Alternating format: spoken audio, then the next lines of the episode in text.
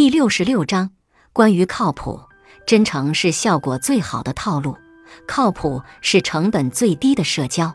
在北大的毕业典礼上，饶毅教授讲了一段话，赢得了热烈的掌声。他说：“请原谅我不敢祝愿每一位毕业生都成功、都幸福。”因为历史不幸地记载着，有人的成功代价是丧失良知，有人的幸福代价是损害他人。如何在诱惑和艰难中保持人性的尊严，赢得自己的尊重，并非易事，却很值得。事实上，一个人就算一生碌碌无为，但如果能做到不成人之危，不落井下石，不利用别人的善良，不辜负他人的信任。不因为别人比自己过得好，就在背后使坏，就已经在做人的层面上打败了很多人。事实上，有的人只是显得很会做人，但实际上特别不是人。他会在私底下跟人卖力的挖苦讽刺某个领导，然后见到那个领导时又卖力的拍着各种马屁。他会在众人面前表现出对某个空缺的职位不屑一顾。却又私底下拉每个人投他一票。听说别人做了好事，他总是怀疑别人的动机；一旦别人做了坏事，他就直接相信那个人是有意的。谁得势了，他就猛贴过去；谁落魄了，他就倒打一耙，然后还会千方百计的解释，以表明自己不是势利小人。弄虚作假得逞了，就自诩聪明。被人拆穿了，就假装道歉，而且一旦道了歉，还没等别人原谅，他自己就已经率先原谅了自己。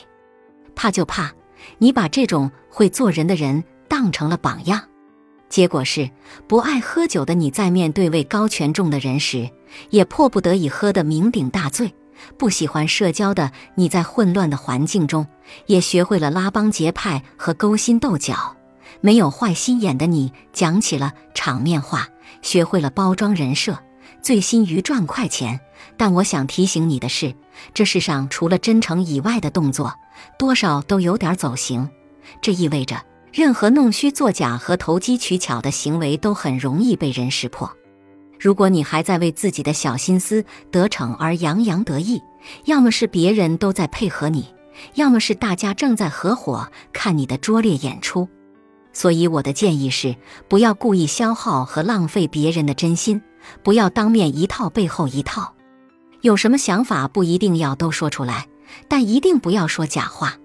知道的事情要挑着说，不知道的事情不轻易附和，更不能添油加醋的乱说。当人面说了什么，背着人的时候还那么说，在外面用什么态度和老板讲话，回到家就怎么和家人说话。少一些口是心非，少一些欲擒故纵，少一些死爱面子，真诚的对待自己喜欢或者喜欢自己的人。喜欢就是喜欢，不喜欢就说不喜欢。没有蓄谋已久的试探，没有藏着掖着的目的，只是抱着真诚并肩同行。如此一来，你就可以坦然地唱着那首我。我很庆幸，万物众生中磊落做人，怀着诚恳。告诉世界何谓勇敢，希望你能做一个靠谱的人。穷的时候不坑蒙拐骗，富的时候不目中无人，苦的时候不出卖朋友，难的时候不算计别人。能保持敏感，却会因为思想通透而显得格外豁达；能保持温柔，却会因为有风骨而不显媚态。